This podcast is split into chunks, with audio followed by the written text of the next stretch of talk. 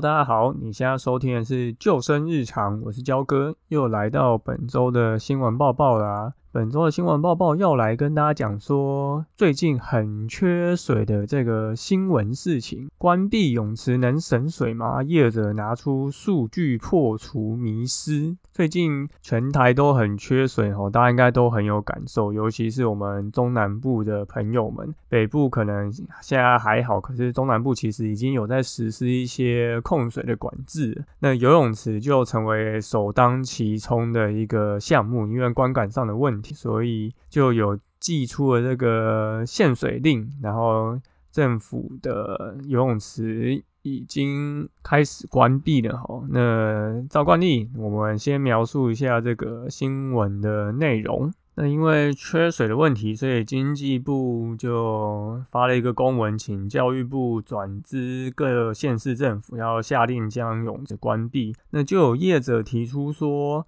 呃，我们按照往年的缴费记录，其实用水度只在数十度到数百度之间。那在上厕所、洗澡领域这些部分，其实跟民生用水并没有什么太大分别。所以就有业者就呼吁说，不应该因为这个泳池好像用比较多水而去做限制，而是应该依照这个实际上按按。表看用水的用量，然后去做一些用水上的限制。这样，那业者也表示说，其实现在百分之九十五趴的游泳池都是采循环用水，其实跟过去每周换一次水其实很不一样。因为现在都已经有所谓的循环水处理系统，所以其实泳池本身的用水量其实只占泳池场馆用水的一成左右。那其他的。用水开销其实主要都是在淋浴跟如厕的部分。那业者就进一步指出，依照往年的数据，其实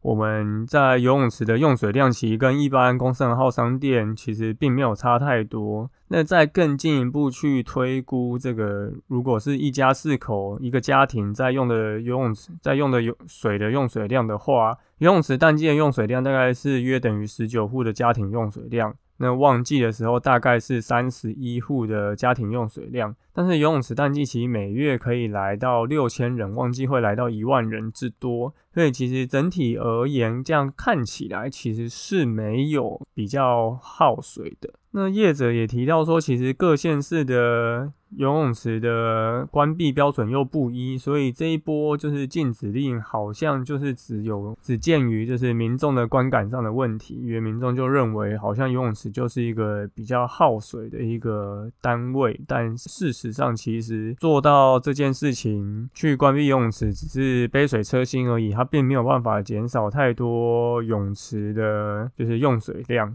那我们应该反而去从真正的用水大户去开始做限制，这样。而且在游泳池关闭的这段期间，虽然政府有提供了一些租金或优惠的补贴，但实质上业者的受损不只是票价，还有教学的学费，其实也都是要整个往后延才能帮学生上完课。所以其整体而言，政府的这个补助根本是入不敷出的。好，这则新闻大概就讲到这边哦。今天应该鼻音比较重吼，然后讲话比较断断续续，因为焦哥有点小感冒，然后又一直下水教课，所以都没办法休息，所以大家就请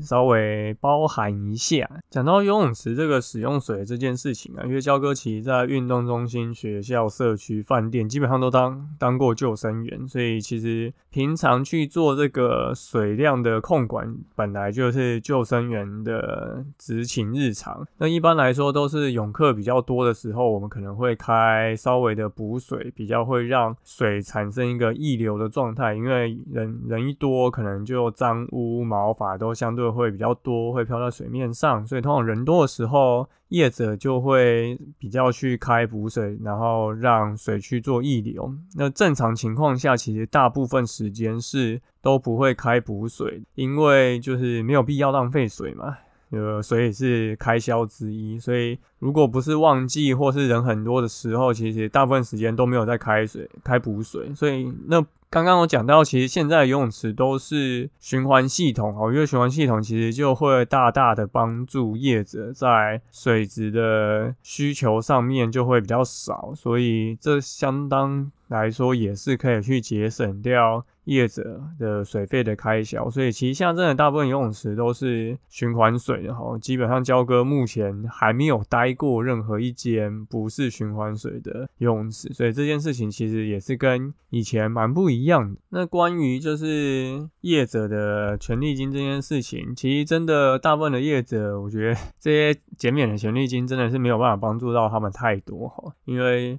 业者还是以教课的收入为大宗，那门票为辅。那如果这些都暂停的话，这个补贴事实上是很难去这样做补救的。而且还有中间这些教练的薪资啊，然后救生员的薪资，那行政人员，那他们是要直接放无薪假吗？还是这个部分？政府又提供了一些补补助或减免，那如果没有的话，那其实是就没有办法，就是这个补贴是没有办法帮助到业者太多。那很多泳客其实来游泳以后也是习惯会直接在泳池这边就做洗澡，那他回去以后他其实也不会再洗澡，所以其实游泳池它。真的也是在相对上可以帮助民生用水做了一些节省，所以来分析这个新闻，只是要跟大家说，其实现在游泳池真的跟以前不太一样了吼，现在真的不是一个用水大户，而是有它的循环系统在，所以泳池关闭其实对于业者真的是一个很大的冲击，尤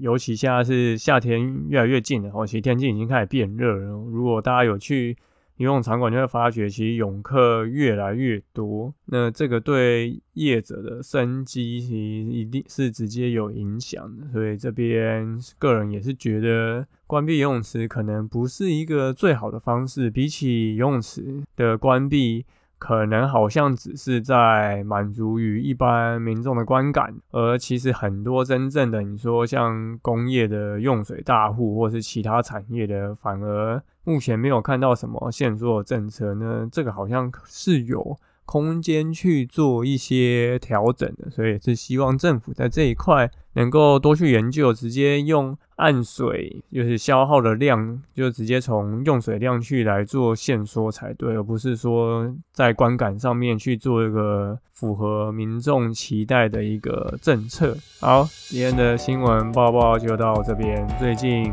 清明年假完以后。看起来溺水意外有变少了，但天气也真的越来越热了。焦哥这两三天都有去溪边跟海边敞开开放水域的场地，其实水温已经蛮舒服了，会有点微凉，但不是不能下水的天气。所以请各位民众，然后大家出去戏水一定要小心，注意安全。很感谢你收听今天的救生日常，我是焦哥。如果喜欢我们的节目，请到 Apple Podcast。给我们五颗星，然后也欢迎到 IG 跟我们说些你想今天的主题，我们就下次再见喽，拜拜。